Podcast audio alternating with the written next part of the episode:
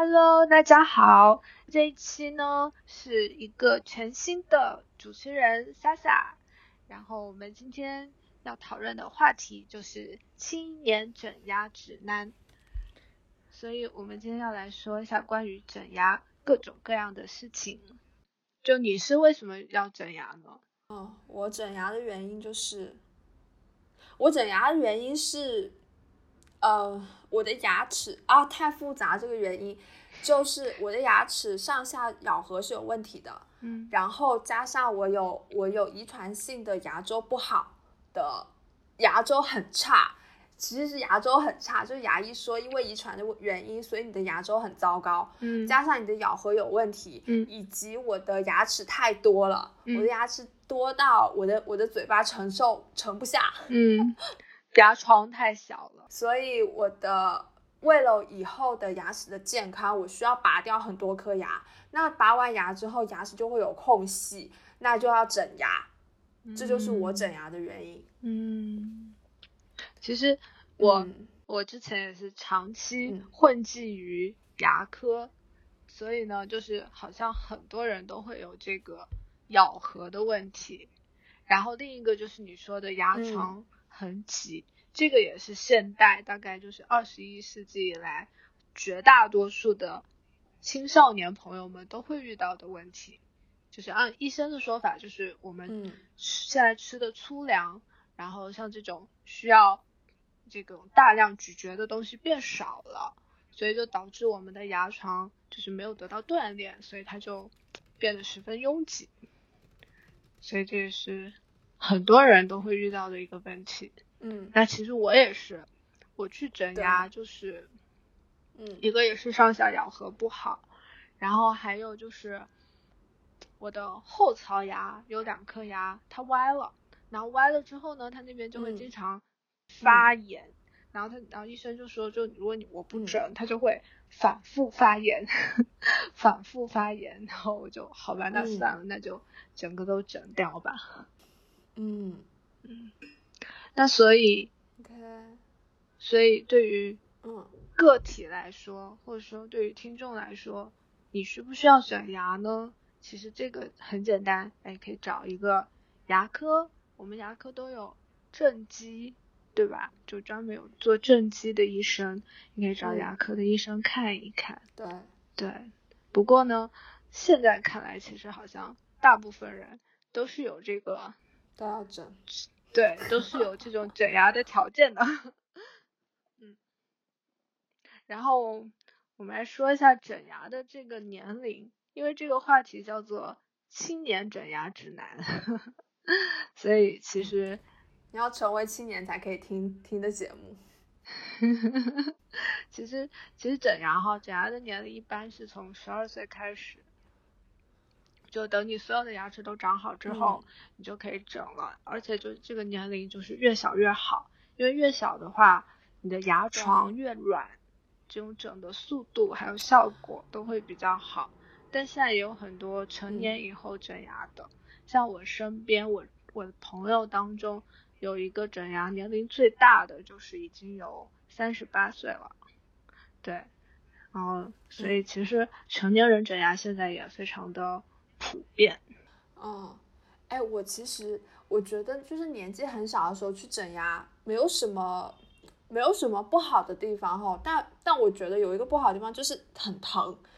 我因为我小我之我之所以会有咬合咬合很严重的问题，是因为我嗯。在小学五年级的时候，我爸妈尝试让我去整牙，嗯。然后那个时候我就需要拔牙，嗯。我拔掉了上排牙齿的一颗，嗯我拔掉一颗上排牙齿，但是因为疼到我，我实在不敢再踏进口腔医院了，嗯，所以我上上面牙齿比下面牙齿缺了一个，这个问题真的是所以我的咬合就更糟糕。麻药给的不够哦多，但是我 其实是麻药退了之后，那个疼痛，反正小哦五年级时候的我是无法接受的，哦，但反但成年之后的我是可以接受的，感觉就是是变得变得迟钝了。嗯。我已经没有没有小朋友时候那么敏锐，然后那个，而且成年人对于疼痛的忍耐力是更强的，嗯。呃，我是成年之后才决定整的嘛，原因就是就是前面医生跟我渲染的各种，而且而且因为牙床你说的牙床太小，但是牙齿溢出这个问题，确实它变得越来越严重，就挤牙齿之间互相的挤压变得越来越严重。嗯嗯，这个问题就是肉眼可见的，然后我也挺担心的，就接受了成年之后。成年之后再去整牙这件事情，这个问题其实可以通过多啃甘蔗来解决。多啃甘蔗，多啃玉米，确实这个是有实质性的改善。你说挤拥挤的事情问题吗？对，它是通过什么样的原理来来让它改善的呢？就是你在这个咀嚼，就是比如说啃甘蔗或啃玉米的这个过程中，你这个用力发力是可以把你的牙床撑大的。哦，嗯，但哎，但但这我觉得非常的杯水车薪 啊，这个是是有明显的效果的。这个就是牙科医生会给你的建议，就比如说如果你是青少年时期嘛，就是会出现这个问题。那牙科医生就会推荐你说，你多啃这些东西，多吃粗粮，就不要一直吃那些细软精细的食物。那成年之后呢？这个建议还有用吗？我觉得是有用的，因为我在未成年就把牙整掉了，成年以后我就不知道了。但是应该是有用，就是至少它不会让你说一直会萎缩。哦，这个倒是我的牙医没有没有，我在成年之后才去整的牙，他并没有给我这方面的建议了。嗯，这样有可能，有可能就是我的拥挤程度已经不是啃一啃甘蔗 就能解决的了。对对对，还是整个牙会会快很多。而且这个东西是要长期持续，对，它不是说你啃一两次就会好，你要比如说连续啃三百六十五天，它可能才会好。然后整牙的话，其实很多现在很多家长对于这种小朋友整牙会有一个担心，就是牙齿清洁问题。就是整牙其实是很容易造成嗯蛀牙的这么一个情况，对。所以我们一般整牙之前呢，医生会让你先洗牙，然后比如说有蛀牙就先去修，先去补，然后再上牙套。但即便如此，真的很多小朋友等你拆牙套的时候，就会发现里头又蛀了，因为真的很不好清洁。对，嗯，是，所以感谢现代科技，对，现在冲牙器，对，水牙线真的是一个很棒的发明。然后我们说，我们下一个要讨论的就是我们刚刚说拔牙的这个问题。就整牙一定要需要拔牙吗？那这个答案是不一定。我们刚刚有讨论到，我们拔牙的原因是因为我们的牙床过于拥挤。但是如果你的牙床并没有出现拥挤这个情况，它如果只是可能呃不整齐或者是上下咬合不均匀的话，那可能是就不需要拔牙，只要通过这种矫正就可以。整好的，对我身边就有朋友是完全就是通过矫正，而且现在有隐适美了以后，也不需要戴钢的牙牙箍，就是用隐适美就可以了。嗯，就如果没有拔牙，隐适美一般就够用了。但我觉得不需要拔牙的牙齿，就它本身的问题应该也没有很大吧。嗯，不是，就是会有那种问题又很大，但是不是问题大不大？因为其实拔牙只是因为你牙床拥挤，不是跟问题大不大其实没有什么很大的关系。就你的问题是牙床拥挤的话，那你就需要拔牙，就哪怕你问题很小。嗯，哦，我觉得我的问题可能是，我我我的疑问可能是。牙齿拥牙床牙床过小造成牙齿拥挤，然后进一步牙由于牙齿拥挤又会造成比如说牙周的不稳定，嗯，可能就会有这么一个连锁反应下去。嗯，那如果有的人他他一开始他的牙床就不拥挤，他牙床就是呃刚刚好，或者是或者是比较富足的，嗯，那那一个类型，那他所拥有的牙齿问题会不会相对于牙床拥挤的人来说少一些？这个应该是没有什么必然联系的。嗯，这个就不知道，可以下一次问一下牙医。嗯，这个其实应该是没有什么必然联系，因为会每个人牙齿它是有不同的问题嘛。然后我们正畸正的东西其实也是各不相同，所以总之拔牙吧，一定是因为牙床拥挤。就比如说你看一下你的牙，他们都挤到一块儿了，或者是。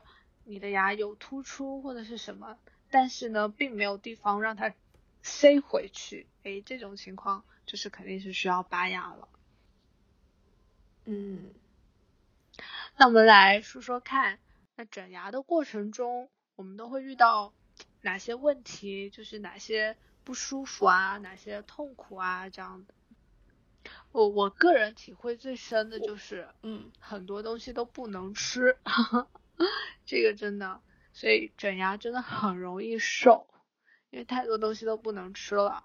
然后啃个排骨，你都担心把那个牙套给啃崩了，太麻烦了，那就干脆不要啃。对，鸡脆骨都不能吃了。而且每次就是每个月去做调整，调完以后，你就觉得那个牙根酸软，就是恨不得只喝粥，然后只要喝酸奶这种。流质性的东西，什么什么都不能咬。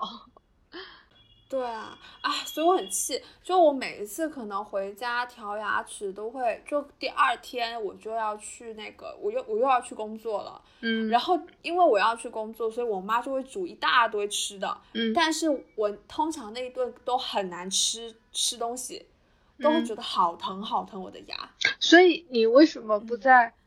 嗯，走之前去调牙呢，就回来先吃吃几天，然后走之前再去调。因为我可能是周末回家，我没有我没有那么多天可以调。嗯，那如果是长一点的假期的话，那我我就会到最后一天，就前一天或者是前一天的晚上呃下午的时候去调嘛。嗯，那其实调完，我发现调完的当天当天。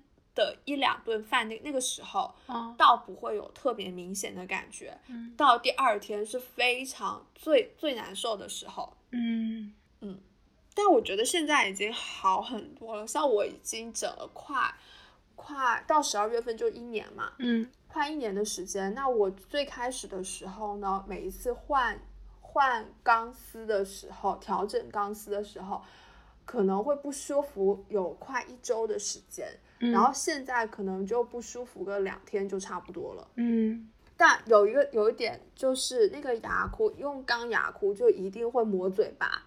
嗯，它它跟你是第一第一个月戴还是说最后一个月戴好像没有什么关系。就牙齿在慢慢自己在移动的时候，那个钢钉就会和你的嘴唇那口腔黏膜发生一些摩擦，它一定会发生摩擦，然后一定会磨破磨破。嗯。如果最近又吃了一些上火的东西，那就会溃疡啊！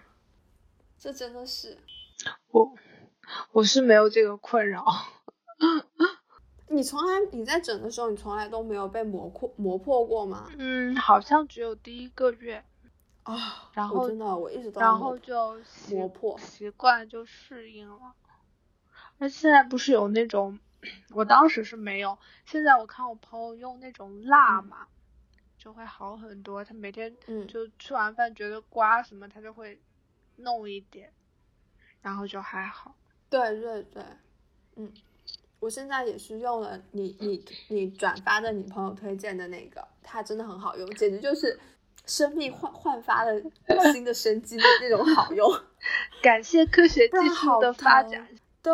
不然真的很疼，就是你的口腔黏膜一边是破的，然后呢，牙齿又是非常酸软的，酸软就是那种你根本没有力气去咬食物，咬一下就会觉得啊，你的头头皮表层在发麻。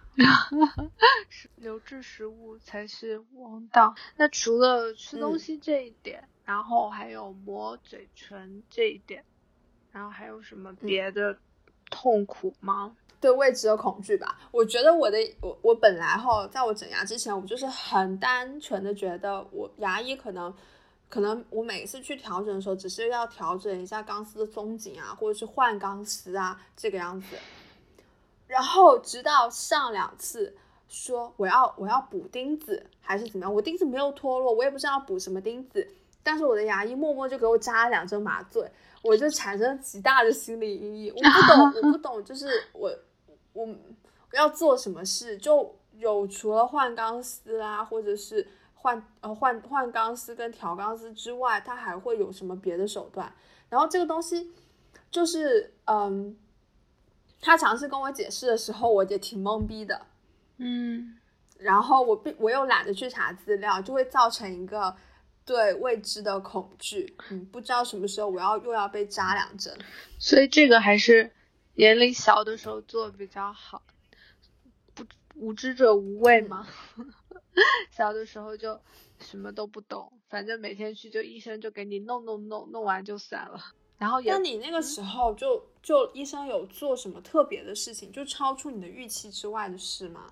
我那个时候我根本没有预期，我我没有任何预期，然后也不会说去考虑说，哎，我整牙进程到哪里了，还有多久，然后会不会整的整齐？比如说医生哪里给我做了，我都没有，我什么都没有，就我完全没有考虑过这件事。但是可能还有一个原因，就是因为。给我整牙的牙医是我很熟的，家里很熟的一个人，所以我对他的那种信任是百分百的，就是反正不管怎么样给我做就是了，肯定能弄好，所以我也没有去考虑任何关于整牙的事情。我觉得这个其实年龄小一点会比较好，因为年龄大了你想的多。而且你懂得多，就会想的更多。嗯，那他有没有做出什么你你印象当中比较深刻的奇怪的事情？我印象中比较深刻的就是我拔完牙以后发现拔错牙了，给我拔错了一颗牙，然后然后我整个人就是呃，整个人都是懵的。然后那个整牙的医生就说啊，没关系，也能整，就是得多整半年。我当时整个人就是天呐，我要多整半年，好难过，但是也没有什么办法，拔都拔了。嗯，其他就没有了，其他就是就这样，你还可以放放这么大的心，我也是，我也是服了你。对，我觉得所以其实是要小一点，因为小时候不会想那么多。然后需要一个你能百分百信任的牙医。嗯，然后其实还有还有一件事哈，不过这不算痛苦，就是我觉得很麻烦的一件事，就是为了整牙的时候不蛀牙，我们就得随时刷牙。我我基本上那段时间就是整牙的时候，就一天刷大概五到七次的牙，啊，早上起来刷一次，然后。三餐吃完刷一次，然后晚上睡觉前刷一次，这个是固定的。然后比如说中途如果有吃什么，嗯，零食啊，或者是吃什么宵夜之类的，还得刷。就是我感觉我真的一直在刷牙，随身带牙刷。我不知道你还记不记得我中午在学校吃饭，有的时候吃完饭回到学那个教室，掏出我的牙刷。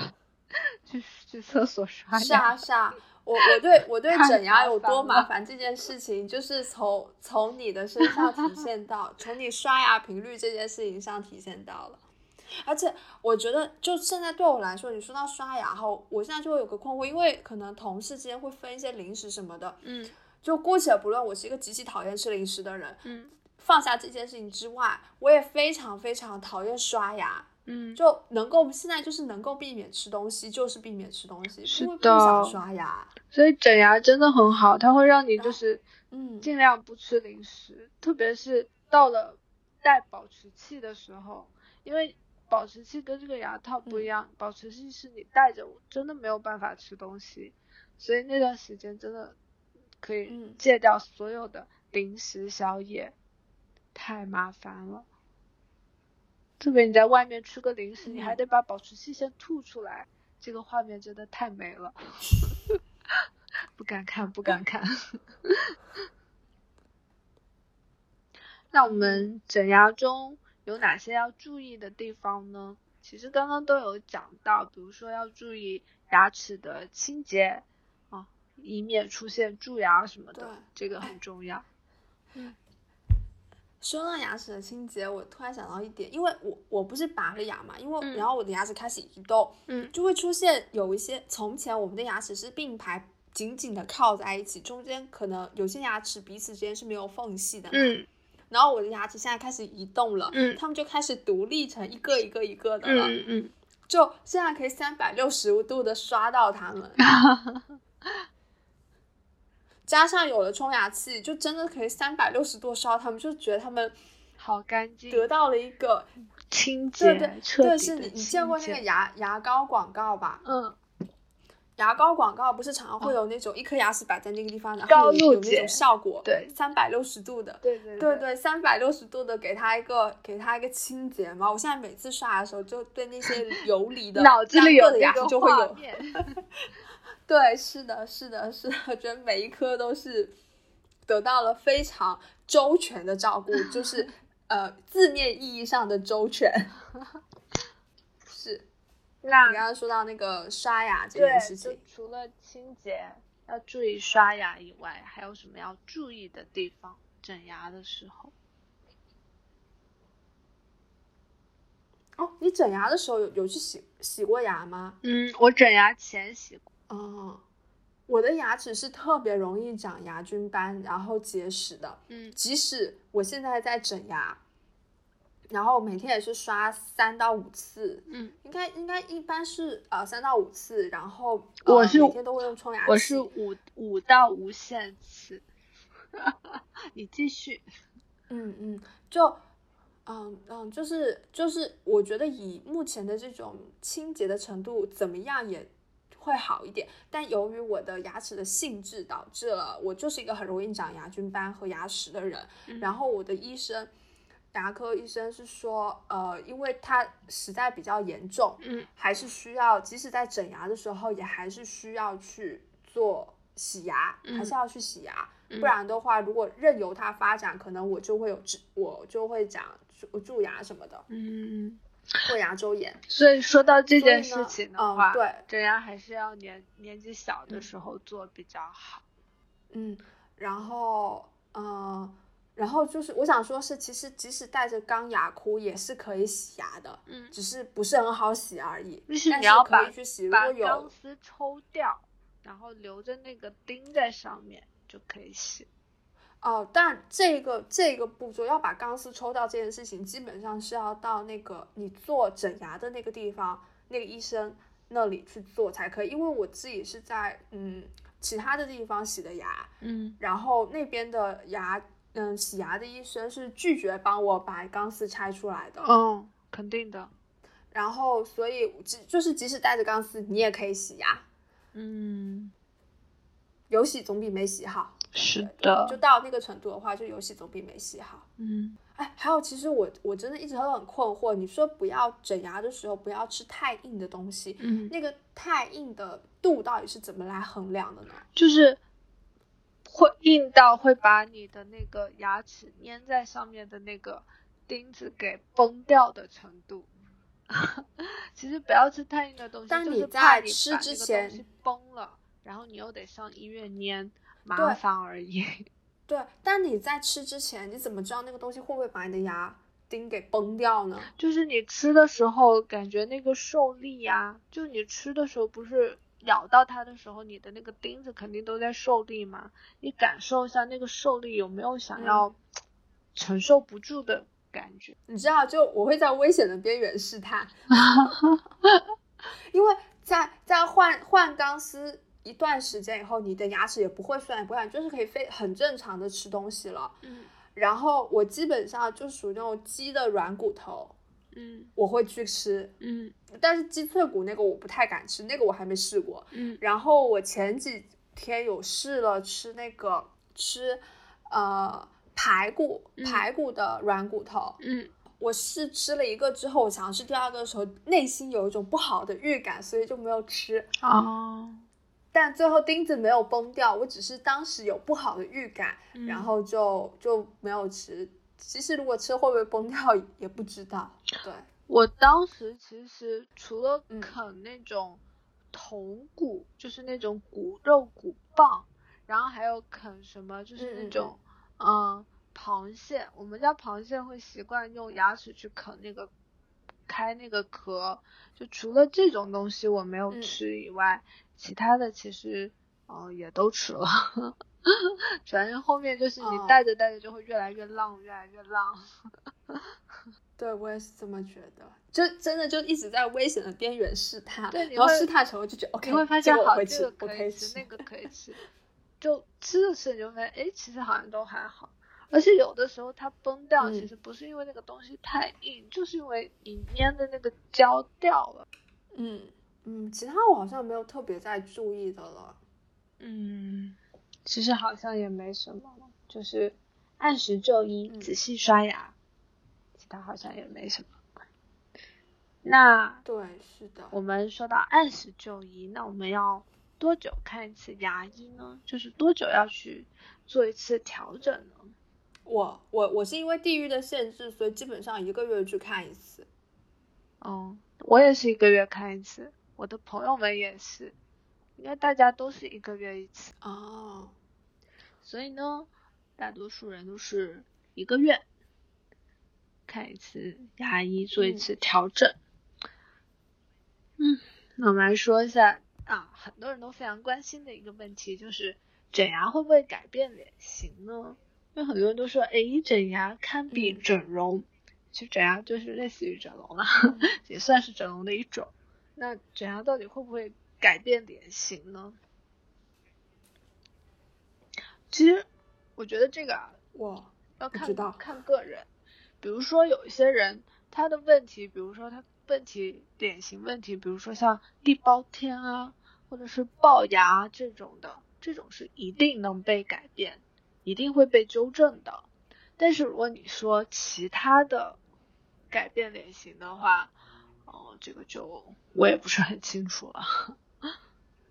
嗯，哎，有人我我知道，就可能说，有的人觉得自己自己牙齿，比如说是兔牙或者是龅牙，有人会介意，所以会去整，但是它应该不至于说会改变骨相吧？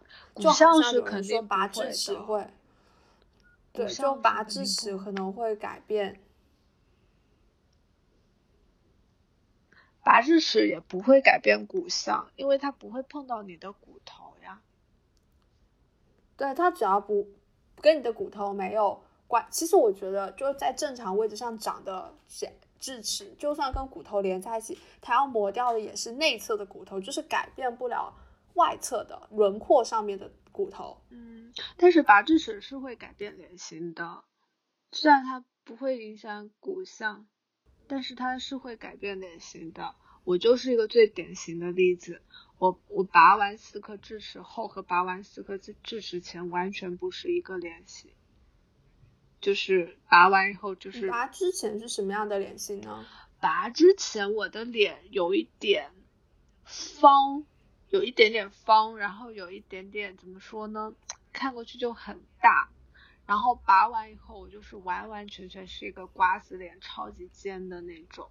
所以我拔完智齿那段时间，有好多人都来问我，然后说他们也想去拔智齿。哎，你有觉得我的脸型有改变吗？因为我也是拔了四颗智齿。嗯，我目前没有没有什么感觉，但可能是因为你戴着牙套的原因。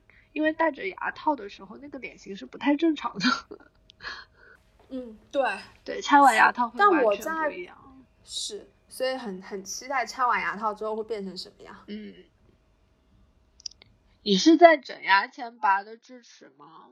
对，是的，我在整牙之前拔的智齿，我应该是拔智齿之后隔了一段时间，然后才去整的牙。嗯，那就不太能看出来了，因为我觉得戴上牙套的时候，这个脸是扭曲的。嗯，那关于脸型的这个问题，我没有什么，呃我没有什么想说的，我就没有在意过，就从来没有想过整靠整牙改变改变，哎，咱们这个问题是靠整牙改变脸型。嗯，好，那我们来说我们最后一个问题，就是整牙，整牙前、整牙中，哎，我们都讲完了，然后我们来看一下整牙后的问题，就是整牙以后啊，我们很多人会关心的就是它会不会反弹的一个问题。这个反弹呢是一定会的，百分之百一定会反弹。但是它不会完完全全弹回去，大概按我我的牙医跟我说的，就是大概会反弹百分之十这个样子。嗯，然后我身边也有一些朋友，就是因为整完牙之后没有好好戴保持器，然后所以又进行了二次整牙，甚至是三次整牙，所以反弹啊一定是会。嗯，你可以先解释一下保持器是什么的，长什么样吗？嗯，保持器，保持器这个东西是这样，它从外表看就是有钢丝，就是等于是一整条钢丝，然后从里面看戴上去的方法就跟戴假牙一样，所以就是把假牙那个部分，牙齿的部分换成了一根钢丝。保持器是这样的，就是医生呢会把你的这个牙。牙箍、牙套整个拆掉完以后，会给你做一个倒模，把你就是整好的时候最完美的那个模型给倒下来，然后按照这个倒模去制作一个完全契合你这个刚整完的时候形状的这种保持器，然后你戴上去以后，你的牙就是反弹的时候，它会尽量把你的牙往往那个整完后最完美的那个形状上给压。就不让它跑得太严重，嗯，是这样的一个东西。那这个保持期的话，一般整完牙以后都是要长期戴一段时间的，就是每天都戴。然后之后呢，可能过一段时间，嗯嗯，半年一年之后，医生会告诉你，可以只要晚上戴，白天就可以不用戴了。然后再之后就会告诉你，比如说你可以不用天天晚上戴，可以两天戴一次，三天戴一次，慢慢慢慢减少这个戴的频率。降低戴的这个频率，但是，嗯，我之前是有一次我印象特别深，就是有一次去香港玩，然后顺便去找你那次，那次我出门大概五天的时间，然后我没有带保持器出门，结果到了第三还第四天，我的牙就是疼到已经没有办法咬硬的东西了，就是有几颗牙的牙根就好疼好疼。我在梦里都觉得他们想往他们原来的位置跑，好可怕！哦，天哪！嗯，所以我一直到现在是你在戴保持器的时候是吧？就是不戴保持器的时候也会疼。我就是不戴保持器的时候疼，我戴保持器就没问题。哦，嗯。然后我后来也有跟医生说，这个有解吗？医生就说，嗯，那你就一直戴着好。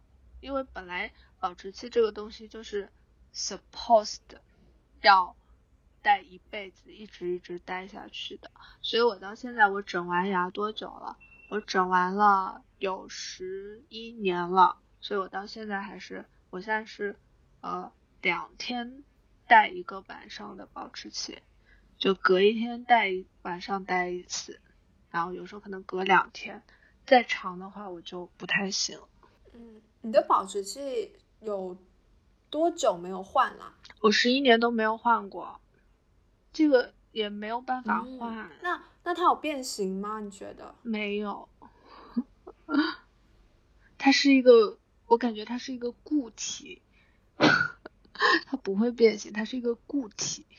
哎，你当时做完就戴完钢牙箍到到保持器中间有有发生什么事吗？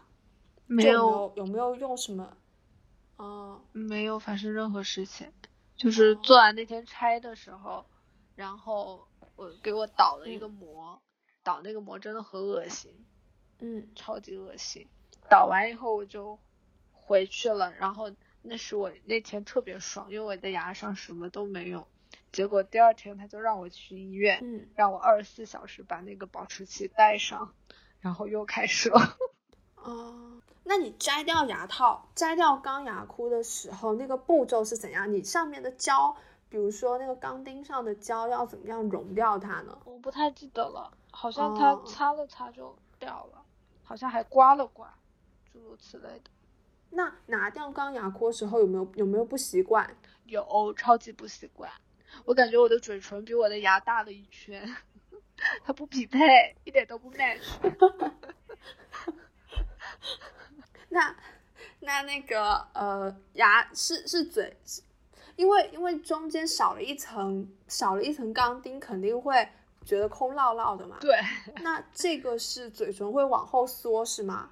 嘴唇会自然。然的回到就靠近牙齿的位置吗？嗯，反正时间长了，它自己也就长回去了。这个人体的适应力还是挺强的，所以我觉得像牙也是，就是它被移动了位置，但是我觉得的它是自己是会想要往回跑的，所以这就是为什么一定要戴保持器，因为它，我我我是感觉，比如说有时候睡觉在梦里，我就会那颗牙不舒服。然后就很多人会说解梦这个嗯是什么什么，但其实不是，就是对于整过牙的人来说，你的你在梦里牙不舒服，只是因为他想要回到他原来的地方去，你把保持上保持器带上去，他回不去就好了。嗯，嗯，你当年整牙是它的价格是怎么样？比如说它包含哪些部分啦之类的？我当年是全包的，好像三甲嗯医院都是全包的，我是不是？因为我朋友我理解应该就是全包的。对我朋友在口院做也是全包的，因为他每次好像只有挂号费。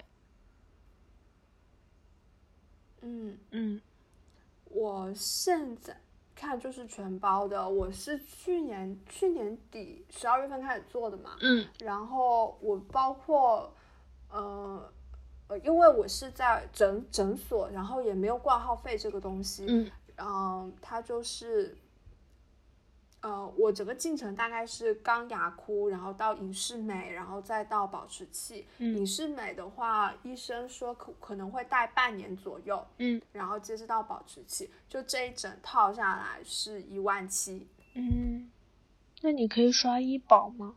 不可以刷医保。哦，本来整正畸就不可以刷医保，就深圳也不可以刷医保。我当时是可以的。哦，我记得我零四年第一次去准备做的时候，那个时候整牙好像只有三千块钱，然后然后我零后来我没做，我洗了牙，但是我没做，嗯因为很可怕。然后到了零七年我再去做的时候，好像就已经是八千块了，好像是这样的一个价格，哦还是说是五千？还是五千到八千，反正就是几千块钱，而且就是它是逐年都在涨。我对我不太记得，但我觉得因为我我有朋友去嗯做影视美嘛，嗯然后一套下来是四五万块。影视美是贵的。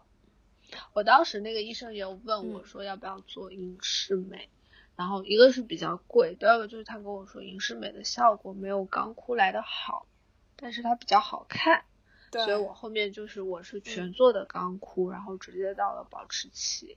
嗯哦，我那天看到一个，我之前看拜托了冰箱一个 cut 的时候，我发现王嘉尔他那个时候也在整牙，他的他是钢牙钉，可是他是钉在呃牙齿的内侧，超高级。哦，我就想说，哇，现在还有这样子的吗？就就这样对，对于公就不管是公众人物，还是不管是明星，还是说那种需要常常出席一些场合啊、被拍照啊的人来说，还挺不错的。因为真的就是牙箍箍在外面，其实你说话啊，或者是嚼东西还挺不方便的。就对就，常常嘴唇会被那个牙箍给给勾到，嗯然后你就要手动把它拉出来。嗯 真的，所以感谢现在现在可以戴戴口罩这件事情。我觉得就是口罩底下的我，其其实一直在调整那个，比如说一直在调，在在用舌头会磨那个牙箍啦之类的，在搞一些小动作，都没有人。能会发现，对的。嗯，我们的话题就是这些啦。好，那我们来一个 ending。